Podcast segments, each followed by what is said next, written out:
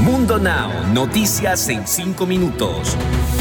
Inmigración, dinero, política, entretenimiento y todo lo que necesitas para amanecer bien informado. Comenzamos. Hola amigos de Mundo Now, bienvenidos a este nuevo episodio con Alfredo Suárez, Daniela Tejeda y Elitip Callazo. Comenzamos de inmediato con la información más destacada del día. Se prevé que la tormenta tropical Claudette recupere fuerzas a medida que avanza hacia las costas de las Carolinas, donde advierten que un posible tornado podría ocurrir. Esto después de azotar la costa del Golfo y el sureste de Estados Unidos durante el fin de semana. La tormenta que se originó en el Golfo de México tocó tierra en Alabama el sábado por la mañana. Se reportaron inundaciones repentinas en partes de Mississippi, Alabama, Luisiana y el Panhandle de Florida, según indicó el Servicio Meteorológico Nacional. Un tiroteo que se registró este lunes por la tarde dejó un saldo de un policía muerto en Old Town Arvada, un vecindario de Colorado, según informó el alcalde de Arvada a medios locales. El lunes por la tarde se reportó un tiroteo, según indicaron las autoridades. Al menos un oficial del departamento de policía de Arvada resultó herido en el enfrentamiento.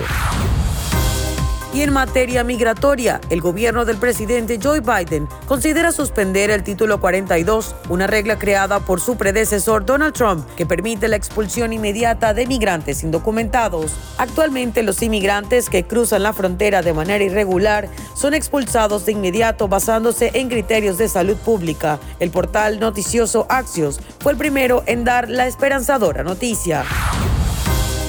Aunque miles de canes siguen en riesgo, es una buena noticia que al menos 68 perros hayan sido rescatados del controversial Festival de Carne de Perro que se celebra en la ciudad de Yulin, en China. Activistas de Human Society International lograron interceptar a un grupo de 68 perros desesperados a las afueras de la ciudad que iban camino al Festival de Carne de Perro en donde los sacrifican para comerlos.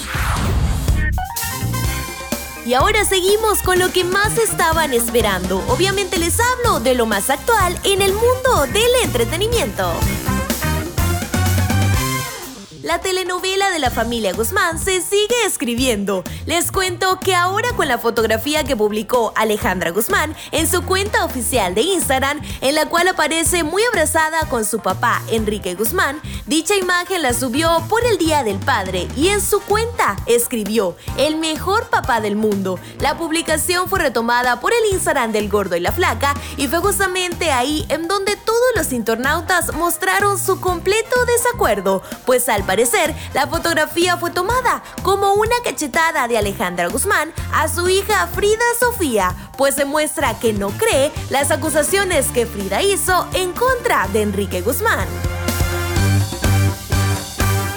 Pero a la que no le importa lo que piense la gente es a Niurka Marcos. Una vez más la cubana da de qué hablar, ya que últimamente ha estado en el ojo del huracán por aparecer tanto en las redes sociales como en la televisión mostrando sus grandes atributos.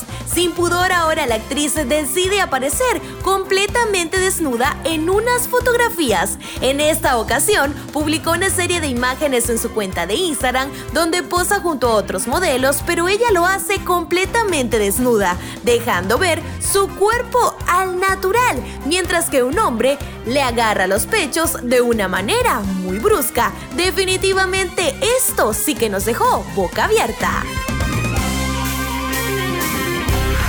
Deportes. Y en los deportes, el jugador de Rayados de Monterrey, Rogelio Funes Mori, ya se encuentra en la Ciudad de México para reportarse con la selección mexicana.